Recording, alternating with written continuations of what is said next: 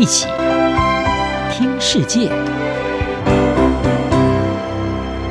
欢迎来到一起听世界，请听一下中央广播电台的国际专题报道。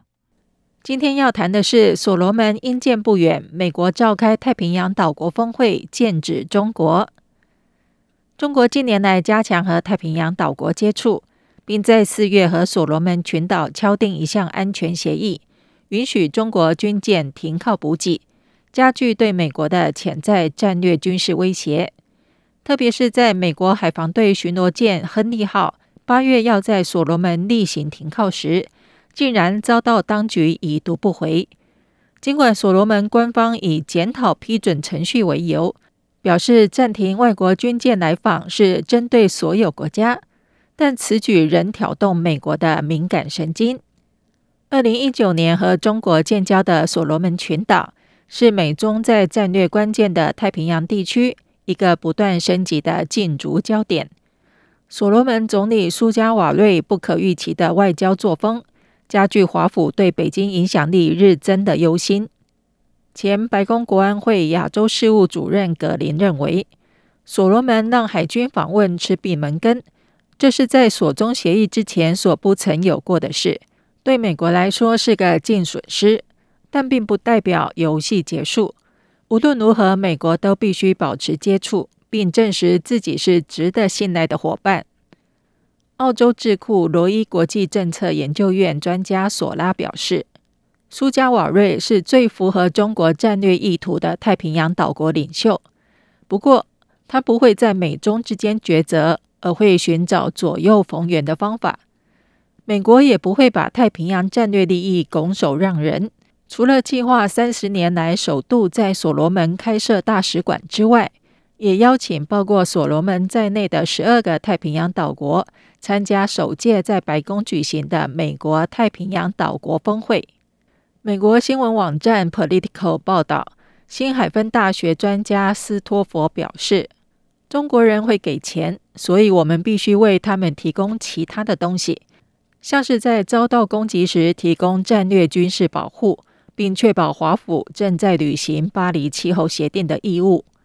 这是因为地球暖化、海平面上升，这些国家格外感受到气候变迁的威胁。美国坦承，现在采取的就是亡羊补牢的策略。美国副总统贺锦丽七月在太平洋岛国论坛中直言：“我们承认。”近年来，太平洋岛国也许没有得到应该有的外交关注与支持，所以我在这里直接告诉你们，我们将改变这一切。美国表示，将透过增设使馆和扩大援助等方式，加强和太平洋岛国的关系。然而，美国懂得亡羊补牢，中国也不忘撒饵诱鱼。除了所罗门群岛获得中方贷款，要为中国电信公司华为在境内新建五 G 基地台之外，北京也宣布对巴布亚纽几内亚、萨摩亚、吉里巴斯和万纳杜等国家的援助项目取得进展，较劲意味浓厚。特别是吉里巴斯七月退出太平洋岛国论坛的时机引发关注。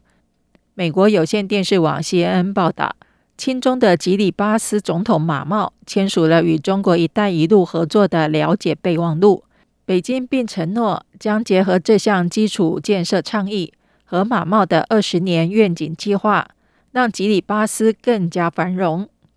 罗伊国际政策研究院的柯林斯说：“吉里巴斯有百分之三十的人口生活在贫困之中，在当前的经济环境下苦苦挣扎。”他们迫切渴望发展，因此会尽可能的签署发展协议。中方此举可说是正中下怀，特别是吉里巴斯的坎顿岛战略地位重要，距离夏威夷只有约三千公里。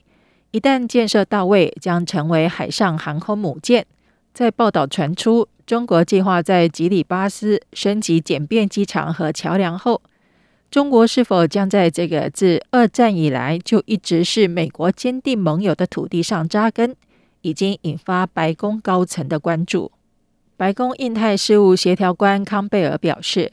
太平洋或许是全球最有可能发生战略意外的地区，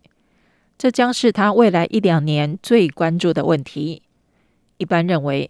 康贝尔这番谈话剑指中国，说的就是北京在太平洋扩大影响力和建设基地的企图，可能破坏这个地区的安全与稳定。